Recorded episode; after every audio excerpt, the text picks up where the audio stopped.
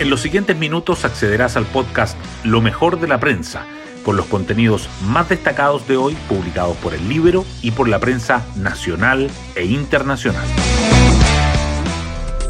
Buenos días, soy Trini Amate y hoy, lunes 29 de enero, les contamos que como si este mes no hubiese sido lo suficientemente noticioso, anoche el caso Democracia Viva se reactivó con la revelación de una conversación de WhatsApp donde la ex subsecretaria de Vivienda presiona al ex Seremi Antofagasta para enviarle datos supuestamente a la moneda, una semana antes de que estallara el escándalo.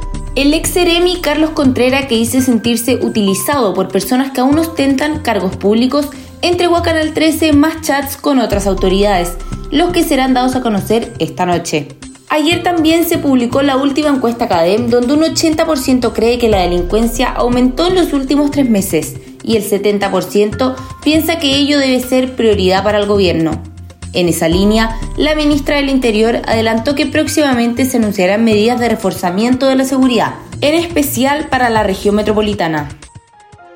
Hoy destacamos de la prensa. El gobierno inicia la revocación de las pensiones de gracia del estallido tras un duro informe de la Contraloría. La ministra del Interior, Carolina Toá, dijo que 25 pensiones de gracia quedarán sin efecto y agregó que hay que revisar otros casos luego que un informe de la Contraloría dejara en evidencia irregularidades en el proceso de asignación, acreditación y variación de montos en los beneficiarios. Sin embargo, precisó que no se quitará la pensión a personas con pérdida ocular, porque hay daños que tienen tal cuantía que no es relevante que haya antecedentes penales.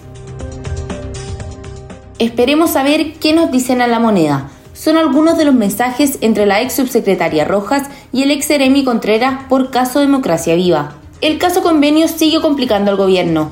Una conversación vía mensajes de WhatsApp expuesta por reportajes Tele 13 evidencia que la ex subsecretaria de Vivienda, Tatiana Rojas, y el ex Seremi Antofagasta, Carlos Contreras, intercambiaron ideas para abordar un posible flanco comunicacional. El diálogo ocurrió entre el 5 y 7 de junio, casi 10 días antes de que un medio regional revelara las irregularidades en traspasos a democracia viva. Mario Marcel dice que podemos plantearnos como meta tener aprobado el proyecto de cumplimiento tributario en el primer semestre. La semana que inicia será movida para el ministro de Hacienda. El jueves se publica el IMASEC de diciembre, el que seguramente, dice Marcel, que confirmará que Chile dejó atrás la recesión de 2023. Pero la semana pasada también lo fue. La Cámara despachó al Senado la reforma de pensiones y el Ejecutivo ingresó su proyecto de cumplimiento de obligaciones tributarias. Marcel defiende los cambios al secreto bancario y la norma antielusión. El COVID-19 es el virus con mayor circulación y los casos aumentan en un 75% en el último mes. Durante la semana del 14 de enero se registraron 3.436 contagios, una fuerte alza con respecto a los 1966 que se contabilizaban a mediados de diciembre, de acuerdo con el último informe del MinSal. Además, según la vigilancia que hace el Instituto de Salud Pública, es el virus con más presencia. Los expertos atribuyen este crecimiento a la nueva variante del coronavirus, pero aseguran que el impacto en la red asistencial ha sido bajo. El ministro de Justicia reitera las críticas al otorgamiento de prisiones preventivas y suma la demora a las sentencias. Luis Cordero abordó la respuesta que el presidente de la Corte Suprema, Ricardo Blanco, brindó a sus cuestionamientos previos. En tanto, los congresistas respaldaron al magistrado y pidieron al gobierno las medidas para enfrentar el déficit del sistema carcelario. El gobierno anuncia refuerzo policial ante crisis de seguridad.